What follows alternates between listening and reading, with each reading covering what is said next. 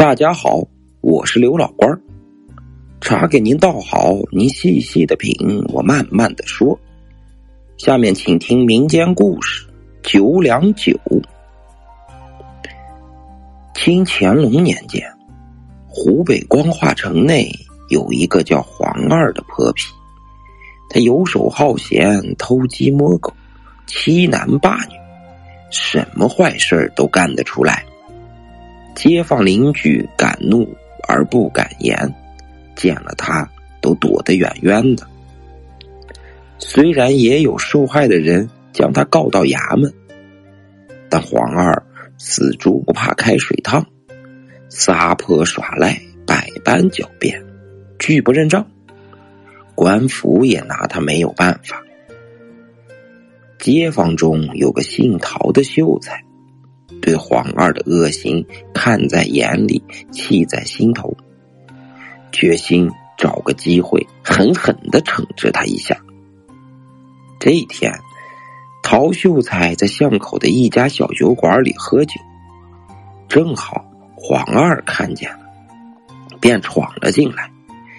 他找来一双筷子，也不打招呼，就坐在陶秀才的对面，夹着盘中的炒菜。吃了起来，一番狼吞虎咽，又端起秀才面前的酒盅，一扬脖，将酒喝了个精光。陶秀才不气也不恼，仍自顾自的喝酒吃菜。黄二一看找不见茬儿，便对陶秀才说：“我这两天手头有点紧，你借我几两银子试试。”陶秀才白了他一眼，说：“我一个穷秀才，哪有钱借于你？”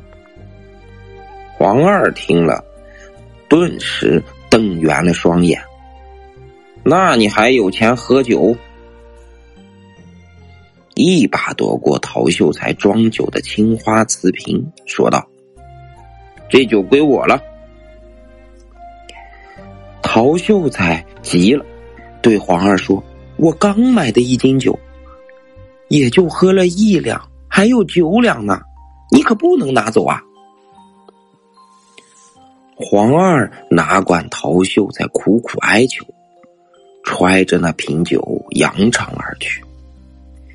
第二天，陶秀才以纸诉状将黄二告到衙门，说黄二讹了他十两银子。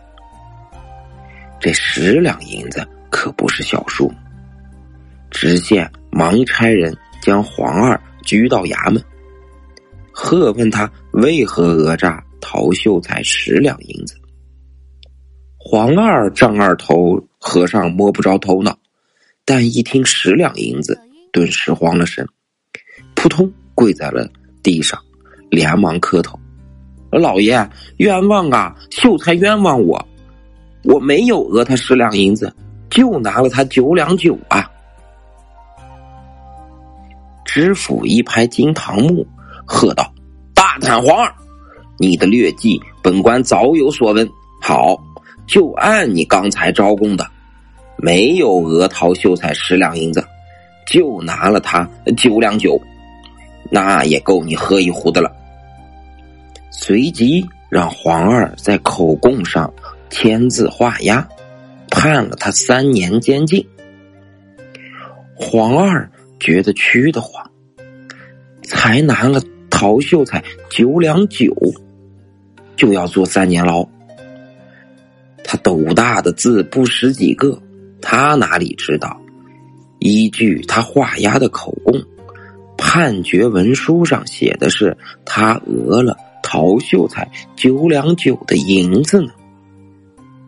消息传开之后，光化百姓无不拍手称快，纷纷到县衙门感谢知县大人为民除害。知府忍俊说道：“你们不要谢我，要谢就谢陶秀才吧。